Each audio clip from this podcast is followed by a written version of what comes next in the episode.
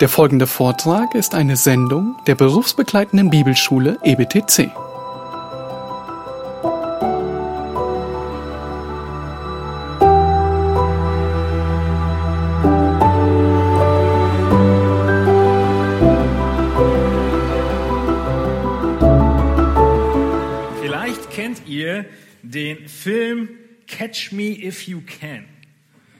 Es ist äh, so ein prägnanter Titel, den konnten sie noch nicht mal ins Deutsche übersetzen. Äh, der deutsche Titel lautet genauso. Er ist schon äh, ein Jahrzehnt alt.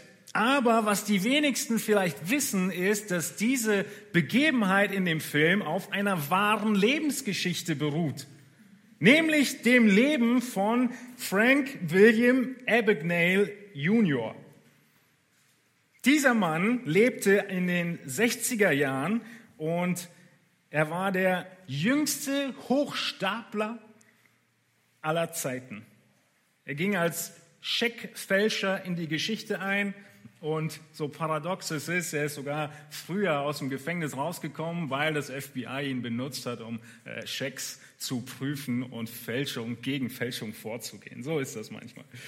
Aber dieser Frank, er fing an mit primitiven Betrugsversuchen. Er hatte irgendeine Lösung gefunden, um Schecks zu fälschen, gut, die gut genug war, um die Banken hinters Licht zu führen. Und das, was er tat, wie er damit durchkam, ist, dass er die Schecks ausgestellt hat auf weit entfernte Banken in anderen Teilen der Welt. Und damals in den 60er Jahren lief alles noch per langsamer Post. Und so dauerte es lange, bis der Scheck in die ausstellende, scheinbar ausstellende Bank geschickt wurde und diese dann geantwortet hat, das ist kein echter Scheck.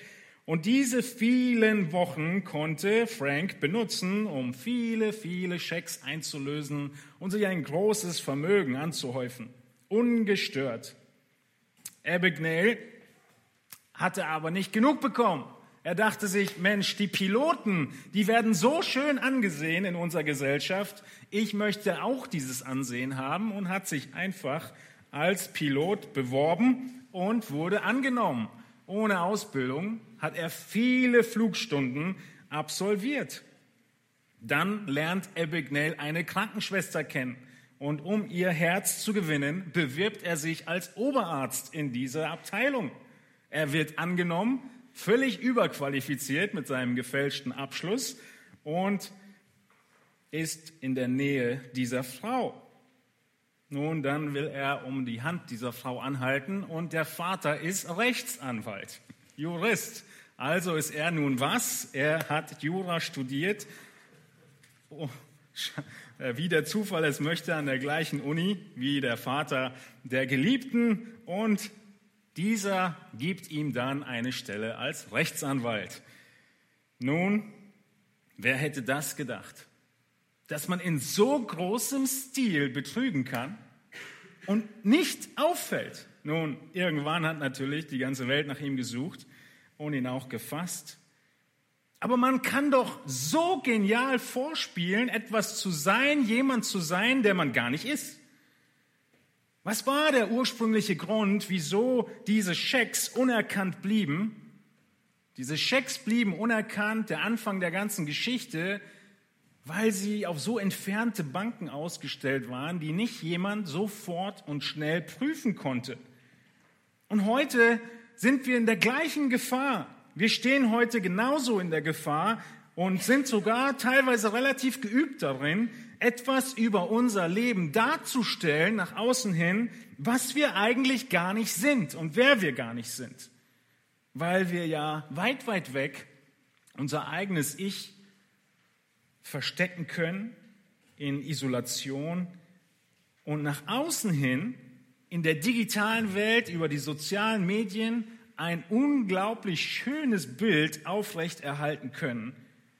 Eine perfekte, heile Welt.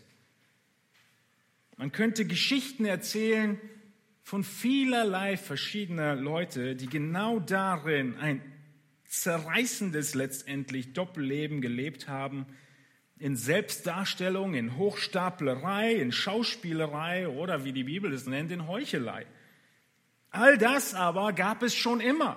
Nicht erst bei Frank, nicht erst bei uns mit den sozialen Medien, sondern schon immer. Wir können etwas nach außen hin zeigen, was wir eigentlich gar nicht sind. Und das Dramatische ist, wenn dir das geschieht in Bezug auf deine Errettung. Wenn du nach außen hin zeigst und darstellst und so tust, als wärst du ein Christ, aber tatsächlich bist du es nicht. Das, was Gott uns gibt, ist sein Heiligen Geist. Und dieser Heilige Geist, er wird dir zeigen und dein Gewissen, wo du etwas darstellst, was du gar nicht bist. Ähnlich zu unserem Text, den wir vorletzte äh, Woche uns schon angeschaut haben, in 1. Johannes 1, wo auch da schon auf Heuchelei und diesen Selbstbetrug zu sprechen kommen, wird Johannes in im nächsten Predigtext in Johannes, 1. Johannes 2 von heute noch konkreter. Und er zeigt auf, wie wichtig es ist, dass wir wissen, wer wir sind. Die Bibel nennt das, oder die Theologen besser gesagt, die Bibel nicht, die Theologen nennen das die Heilsgewissheit. Man unterscheidet die Heilssicherheit, das ist die Tatsache, dass der einmal Gerettete gerettet bleibt. Weil Christi Werk vollkommen ist, sind wir in unserem Heil sicher. Und dann haben wir die Überzeugung in uns, dass wir gerettet sind und das nennen wir Heilsgewissheit. Nun, Heilsgewissheit lehnen einige Theologen ab und lehren stattdessen, man könne sein Heil verlieren. Fatal, wie wir heute sehen werden in unserem Text. Denn wenn wir gerettet sind, dann hält Christus uns fest. Aber auf der anderen Seite ist es richtig. Manche Menschen leben eine kurze oder auch eine lange Zeit ein Christenleben vor, aber letztlich sind sie Hochstapler. Sie machen etwas vor, was sie nicht sind. Und irgendwann wenden sie sich ab und gewinnen die Welt lieb. Das deutlichste Beispiel des Judas, von dem keiner geahnt hat, bis zum letzten Abendmahl, dass er ein Verräter wäre. Oder Demas, der so treu war, dass Paulus ihn mit auf Reisen genommen hat. Und irgendwann schreibt er über Demas, er hat die Welt lieb gewonnen. Es kann auch eine lange Zeit etwas vorgeheuchelt werden. Und dann gibt es eine dritte Kategorie. Und das sind die Menschen, die tatsächlich gerettet sind, aber daran zweifeln, ob sie gerettet sind. Und diese Heilsgewissheit ihnen fehlt. Und die Frage heute in unserem Text aus 1. Johannes 2 ist, wie kann ich Heilsgewissheit für meine Seele haben, in allererster Linie? Und dann, wie weiß ich deshalb, dass ich in den Himmel komme? Ja? Und dann natürlich auch, wie kann ich bei anderen Leuten erkennen, ob sie gerettet sind? Wie kann ich sehen, ob ein Mensch wirklich Christ ist und Jesus liebt? Nun, die Leute damals in dieser Irrlehre des Gnostizismus, über die wir die letzten Wochen schon einiges gelernt haben, sie haben all das ähm, Geistliche, ja, das Philosophieren und das Emotionale getrennt von ihrem eigentlichen Leben. Es ist erstaunlich zu sehen, dass die größten Philosophen der Zeit nicht gleich die moralischsten Menschen gewesen sind, sondern teilweise sehr unmoralisch. Und genau das spricht Johannes hier an. Du kannst philosophieren, wie du willst, über Gottes Erkenntnis nachsinnen. Wenn dein Leben nicht entsprechend aussieht, ist alles dahin. Oder auf der anderen Seite fallen die vom Pferd, die sagen, sie sind emotional völlig mit Gott im, im Reinen und verbunden mit ihm, aber ihr Leben muss nicht dem entsprechen. Das ist, was wir heute sehen werden im ersten Johannesbrief, dass Johannes aufzeigt, dass diese keine Heilsgewissheit haben können. Sein Ziel ist es, erinnert ihr euch, in 1. Johannes 5, 13, dass Johannes dort geschrieben hat, dies habe ich euch geschrieben, diesen ganzen Brief, die ihr glaubt an den Namen des Sohnes Gottes, damit ihr wisst, dass ihr ewiges Leben habt und damit ihr auch weiterhin an den Namen des Sohnes Gottes glaubt. Hier in 1. Johannes 5 kommen wir dann nochmal auf diese Heilsgewissheit zu sprechen. Aber das Ziel von Johannes in dem Brief ist es, dass wir uns bewusst sind, wir sind Kinder Gottes. Und diese Zuversicht haben, die Verheißung haben und die Freude haben. Denn wisst ihr was?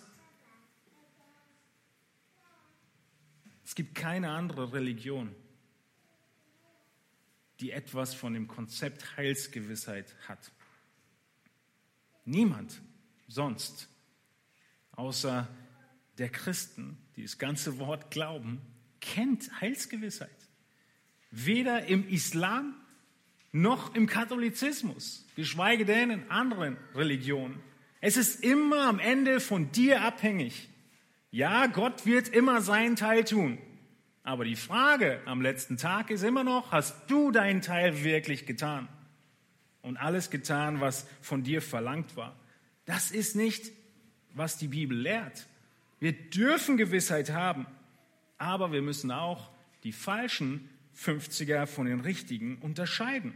Allem voran in unserem eigenen Leben, denn es ist doch fatal, dein ganzes Leben zu leben, zu denken, du wärst gerettet und dann wie in Matthäus 7 vor dem Herrn zu stehen und gesagt zu bekommen, ich habe dich nie gekannt. Und deshalb ist es ein wichtiges Thema, zuerst für unsere eigene Seele und dann für unseren Dienst und unser Leben im Generellen. Johannes hat diesen Brief mit dieser Absicht geschrieben, dass die, die glauben, Gewissheit haben, dass sie gerettet sind und weiter glauben. Und das ist eigentlich schon fast Teil der Lösung. Ja, der einmal Glaubende wird weiter glauben. Das Evangelium des Johannes ist geschrieben, damit wir zum Glauben kommen. Der Brief ist geschrieben, damit wir Gewissheit haben. Und diese Gewissheit, sie kommt durch Prüfkriterien. Es ist so toll, wenn man auf eine Prüfung geht, weiß, was geprüft wird, es wird geprüft und du bestehst. Das ist das Beste überhaupt. So ging es mir am Freitag. Ich musste zum TÜV. Ich weiß, was geprüft wird. Ich habe schon vorher drauf geguckt. Aber natürlich denkst du dir, na, vielleicht findet er ja doch noch was, was ich übersehen habe. Und als dann der Prüfer kommt, Corona, alles mit Abstand und sagt, bestanden, aber die eine Lampe ist kaputt. Okay, muss ich wechseln. Aber es ist doch wunderbar zu wissen, was die Prüfkriterien sind, danach zu leben und dann zur Prüfung zu gehen.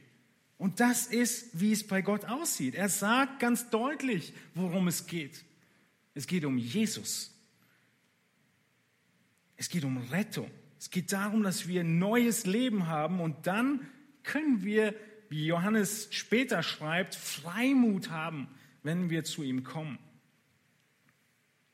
Bei all dem geht es heute um wichtige Fragen. Die Prüfung Sie beinhaltet aber auch die Frage, ob du wirklich gerettet bist.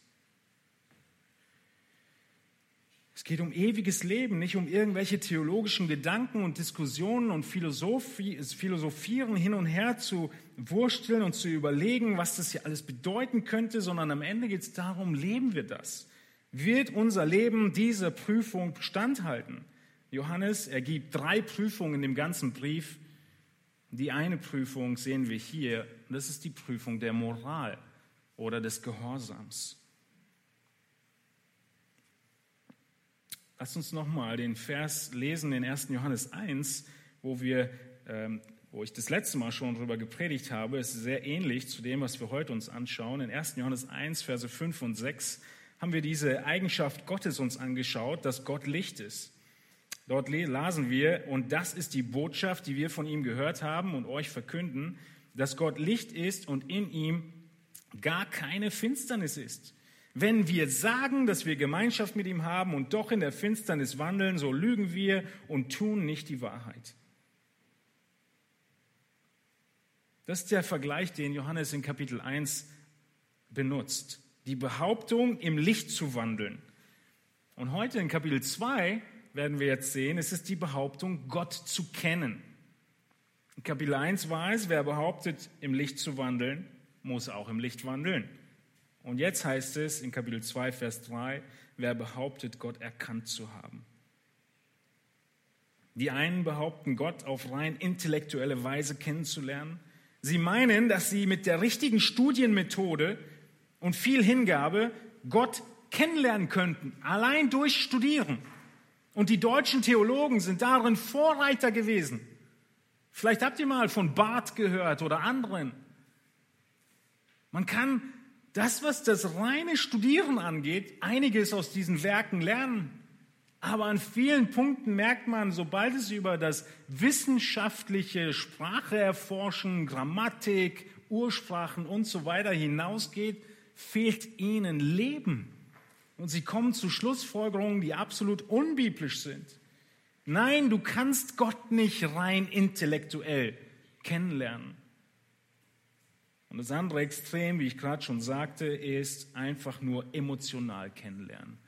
Mystisch, ein Gefühl von Gottes Nähe. Wenn ich so und so viele Lieder höre, dann kenne ich Gott, dann fühle ich mich wieder so. Und beide, sowohl die intellektuellen als auch die emotionalen, sie werden Gott nicht kennenlernen. Und das war Teil dieser Irrlehre damals dass sie all das loslösten von ihrem tatsächlichen Leben. Und auch heute sehen wir und treffen wir Unmengen an Menschen, die von der Erkenntnis Gottes reden, die davon reden und dir sagen, ich glaube an Gott. Oder sogar sagen, ich kenne Gott. Vielleicht stimmen sie zu, sogar, dass die Schöpfung Sinn machen könnte.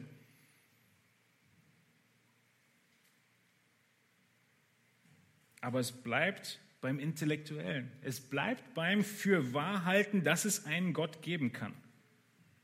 Johannes, er hat drei Testkriterien. Die drei, die wir in diesem Buch sehen, sind der, der moralische Test, der soziale Test und der lehrmäßige Test. Und heute geht es um den moralischen Test oder die Prüfung deines Gehorsams. Lass uns zusammen den Predigtext lesen und die erste wichtige Beobachtung machen aus unserem Text. In 1. Johannes 2, 3 bis 6, das sind die Verse, die wir uns heute anschauen möchten, lesen wir. Und daran erkennen wir, dass wir ihn erkannt haben, wenn wir seine Gebote halten. Wer sagt, ich habe ihn erkannt und hält doch seine Gebote nicht, der ist ein Lügner. Und in einem solchen ist die Wahrheit nicht. Wer aber sein Wort hält, in dem ist wahrhaftig die Liebe Gottes vollkommen geworden. Daran erkennen wir, dass wir in ihm sind. Wer sagt, dass er in ihm bleibt, der ist verpflichtet, auch selbst so zu wandeln, wie jener gewandelt ist. Wie wir Johannes kennen, schwarz-weiß. Das Erste, was wir beobachten in Vers 3, ist, Gott zu kennen wird Auswirkungen auf dein Leben haben.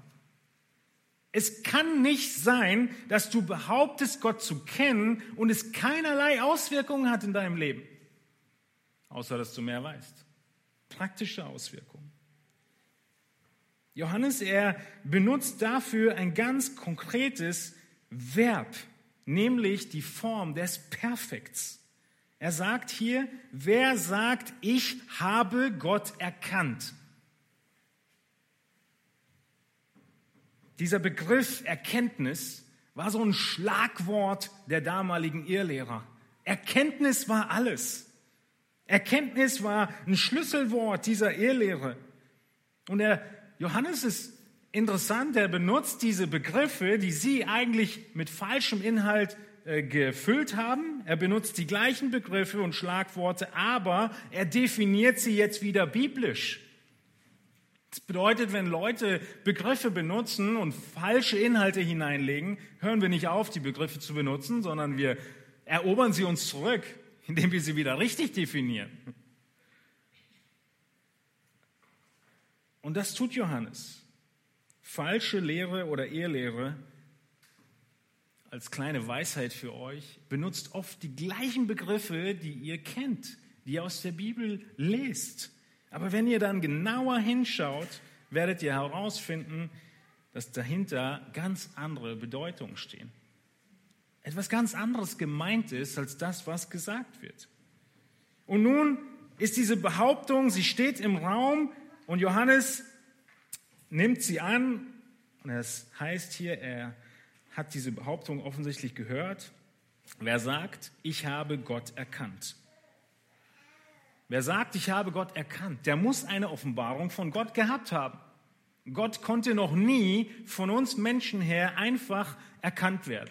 Wir konnten nie die Initiative ergreifen und sagen, wir machen jetzt eine Strickleiter in den Himmel und guck mal, wie Gott ist. Gott musste sich immer offenbaren und im ersten Mose 1 sehen wir, dass er das getan hat. Wir haben in der letzten äh, Predigt von Johannes 1 schon mehr davon gesprochen. Gott ist Licht. Nun, die Personen hier in 1. Johannes, die behaupten, ich kenne Gott. Und Johannes, er fügt eine kleine Nuance hinzu. Er benutzt einen Aspekt dieses Verbes kennen in der Perfektform, wo er nicht einfach nur sagt, wer sagt, ich kenne Gott, sondern er hat geschrieben, wer sagt, äh, dass er Gott erkannt hat. Und diese Kleinigkeit, scheinbare Kleinigkeit, hat eine große Auswirkung. Denn diese Verbform des Perfekts, sie bedeutet, dass dieses Erkennen in der Vergangenheit gewesen ist. Wer sagt, ich habe Gott erkannt? Vergangenheitsform. Und das Perfekt ist nicht nur in der Vergangenheit, sondern es ist abgeschlossen in der Vergangenheit. Ich habe Gott erkannt, eine abgeschlossene Handlung in der Vergangenheit. Das Besondere aber an dem Perfekt ist, dass es impliziert, dass es heute Auswirkungen hat. Und das ist so eine spannende Zeitform, die wir im Griechischen an ganz gewissen wenigen Punkten erkennen. Immer dann, wenn es darum geht, dass jemand zum Glauben kommt, wird es im Perfekt geschrieben, weil er hat einmal Jesus erkannt, aber dieses Erkennen hat Auswirkungen in die Gegenwart, ins Hier und Jetzt. Und so merken wir nur an dieser Nuance, die Johannes hier hineinnimmt in Vers 3, wer sagt, dass wir ihn, wenn wir sagen, dass wir ihn erkannt haben, dass er schon impliziert, dass es Auswirkungen gibt. Und natürlich sagt er dann, wenn wir seine Gebote halten. Und das Zweite, was wir hier beobachten, ist, dass nicht nur das damalige Erkennen einen fortwährenden Einfluss hat, sondern auch die Gewissheit. Die Heilsgewissheit an sich hört nicht auf. Sind die ersten Worte in Johannes 2, 1. Johannes 2, Vers 3 ist, und daran erkennen wir. Das ist immer und immer wieder der Fall. Zu jedem Zeitpunkt, fortlaufend, können wir uns diese Prüfung unterziehen und wir werden sie bestehen. Deshalb benutzt er dieses, diese Gegenwartsform. Wir erkennen jederzeit. Nun, die Frage ist also, hast du Gott wirklich erkannt? Ist, dass du Gott kennengelernt hast, dass du von ihm gehört hast, rein intellektuell gewesen, rein emotional gewesen, ohne Auswirkungen in deinem Leben, dann ist es ein Prüfkriterium, was dich aufruft, ihn wirklich kennenzulernen. Und wenn wir ihn erkannt haben und es Auswirkungen im Hier und Jetzt hat, dann sind wir auf gutem Weg und haben die Sicherheit, dass wir in ihm sind, wie es nachher beschrieben wird. Also erstens haben wir gesehen, dass Gott zu kennen Auswirkungen auf dein Leben haben wird. Nun, welche konkret ist unser zweiter Punkt, Gott zu kennen, beinhaltet seine Gebote zu halten. Woran können wir prüfen, ob wir ihn erkannt haben? Gute Frage, indem wir seine Gebote halten. Und das bringt uns Gewissheit. Du kannst dir gewiss sein, Gott zu tun, äh, Gott zu kennen, wenn du tust, was er sagt. In 1. Johannes 2, 3 bis 5 nochmal die gleichen Verse lesen wir gemeinsam zur Erinnerung. Und daran erkennen wir, dass wir ihn erkannt haben, wenn wir seine Gebote halten. Wer sagt, ich habe ihn erkannt und hält doch seine Gebote nicht, der ist ein Lügner. Und in einem solchen ist die Wahrheit nicht. Wer aber sein Wort hält, in dem ist wahrhaftig die Liebe Gottes vollkommen geworden. Daran erkennen wir, dass wir in ihm sind. Wir haben letztes Mal schon uns angeschaut, dass es einen großen Unterschied macht, nur über etwas zu reden von Gott oder tatsächlich so zu leben. Genau dasselbe finden wir hier wieder. Wer sagt, wer einfach nur behauptet, wer einfach nur reden kann über Gott, wer einfach nur laut mitsingt, wer einfach nur immer die richtige Antwort hat, wenn der Pastor fragt, der hat diese Prüfung noch nicht bestanden. Wenn du einfach nur das Richtige sagen kannst, gibt es dir, darf es dir noch keine Heilsgewissheit geben. Die richtigen Antworten sind nicht, was Heilsgewissheit gibt. Ganz entgegen dem, was heute häufig gesagt wird. Häufig wird gesagt, warum kannst du dir deiner Rettung gewiss sein? Weil du doch damals ein Gebet gesprochen hast, weil du doch damals nach vorne gegangen bist, weil du doch damals geweint hast über deine Sünde. Das sind alles intellektuelle Sachen und emotionale Sachen, die sind nicht Teil dieses Prüfkatalogs. Wenn ich mein Auto wasche und dann zum TÜV gehe, interessiert ihn nicht. Ist nett, aber das gehört nicht zum Prüfkatalog. Es wird sich also nicht zeigen, indem deine Worte richtig sind dass du in Gott bist, sondern es zeigt sich daran, dass du Gott erkannt hast, dass du die moralischen Eigenschaften Gottes annimmst. Das Volk Israel ist ein gutes Negativbeispiel dafür. Der Prophet Hosea, er schreibt in Hosea Kapitel 4, die Verse 1 und 2, wie das zusammengehört, die Erkenntnis und, die, und das Leben. Hosea 4, 1 und 2 lesen wir, Hört das Wort des Herrn, ihr Kinder Israels. Denn der Herr hat einen Rechtsstreit mit den Bewohnern des Landes. Schaut hin, weil es keine Wahrheit, keine Liebe und keine Gotteserkenntnis im Land gibt. Woran macht Gott fest, dass es keine Gotteserkenntnis gibt? Vers 2. Fluchen und Lügen, Morden und Stehlen, Ehebrechen hat Überhand genommen und Blutschuld reiht sich an Blutschuld.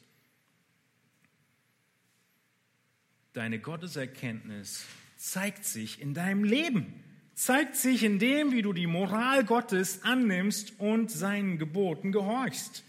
Auch damals schon. Die Gotteserkenntnis eines ganzen Volkes misst sich daran. Nun, wir sind Experten darin, diese Begriffe in Hosea 4, Vers 2 umzuformulieren und etwas netter zu machen. Vielleicht nennen wir es nicht fluchen, sondern nur ärgern. Vielleicht nennen wir es nicht Lügen, sondern Halbwahrheiten. Vielleicht nicht morden, sondern Schimpfworte verteilen. Vielleicht nicht stehlen, sondern einfach nur nehmen, was mir zusteht. Vielleicht nicht Ehe brechen, sondern einfach nur andere nette Beziehungen haben. Der Teufel und die Sünde sind solche Experten darin, diese klaren Aussagen zu verweichlichen und uns weich, weiß zu machen, dass wir dieser Prüfung bestehen, diese Prüfung bestehen würden. Wir können so gut runterspielen, was Gottes Wort aufzeigt. Es ist wie wenn wir in den Spiegel gucken und dann uns ausreden, was wir darin sehen. Und nichts ändern. Und in Hosea 4,6, paar Verse weiter, ist dann die Schlussfolgerung Gottes, mein Volk geht zugrunde aus Mangel an Erkenntnis, das ist die Ursache, denn du hast die Erkenntnis verworfen. Darum will auch ich dich verwerfen, dass du nicht mehr mein Priester seist, weil du das Gesetz deines Gottes vergessen hast, will auch ich deine Kinder vergessen. Es beginnt mit Erkenntnis. Es beginnt damit, dass wir wissen wollen, was Gott möchte. Woher wissen wir, dass es Erkenntnis in unserem Leben gibt? an deiner Moral in deinem Leben? Woher wissen wir, dass es Erkenntnis gibt in unserer Gemeinde? An der Moral in unserer Gemeinde. Woher wissen wir, ob es eine Erkenntnis in einem ganzen Volk gibt? An der Moral in dem Volk. Aber am Ende sind genau die Dinge aus Hosea 4, Vers 2, die Dinge, die die Filme und die Lieder in die Top-Charts bringen. Überhaupt nicht populär. Und so sehen wir in 1. Johannes 2, Vers 5, wer aber sein Wort hält. Wer sein Wort hält, in dem ist wahrhaftig die Liebe Gottes vollkommen geworden und wir erkennen, dass wir in ihm sind. Ist das nicht unglaublich schön, diese Zusage? Diese eine Bedingung, sein Wort zu lieben und zu halten und dann eine Aussage, die so unterstrichen wird, wahrhaftig ist die Liebe Gottes vollkommen geworden. Und wir sind in ihm. Von dem was wir sehen in diesen Versen in 1. Johannes 2, könnten wir sagen, das mündliche Bekenntnis, egal wie stark es ist, minus das moralische Leben, was nicht da ist, ist gleich Selbstbetrug. Es muss beides da sein. Und Johannes, er hat sich das nicht neuerdings ausgedacht. Wir waren gerade im Alten Testament bei Hosea 4. Wir erinnern uns an die Worte Jesu, der es genauso klar auf den Punkt bringt in Johannes 14, Vers 15. Er sagte was? Liebt ihr mich, so haltet meine Gebote. So kurz und knapp. Oder ein paar Verse weiter in Johannes 14, 23. Wenn jemand mich liebt, so wird er mein Wort befolgen und mein Vater wird ihn lieben und wir werden zu ihm kommen und Wohnung bei ihm machen. Sind wir nicht gerne mit Jesus zusammen? Er sagt, er wird einziehen bei dir, wenn du sein Wort befolgst.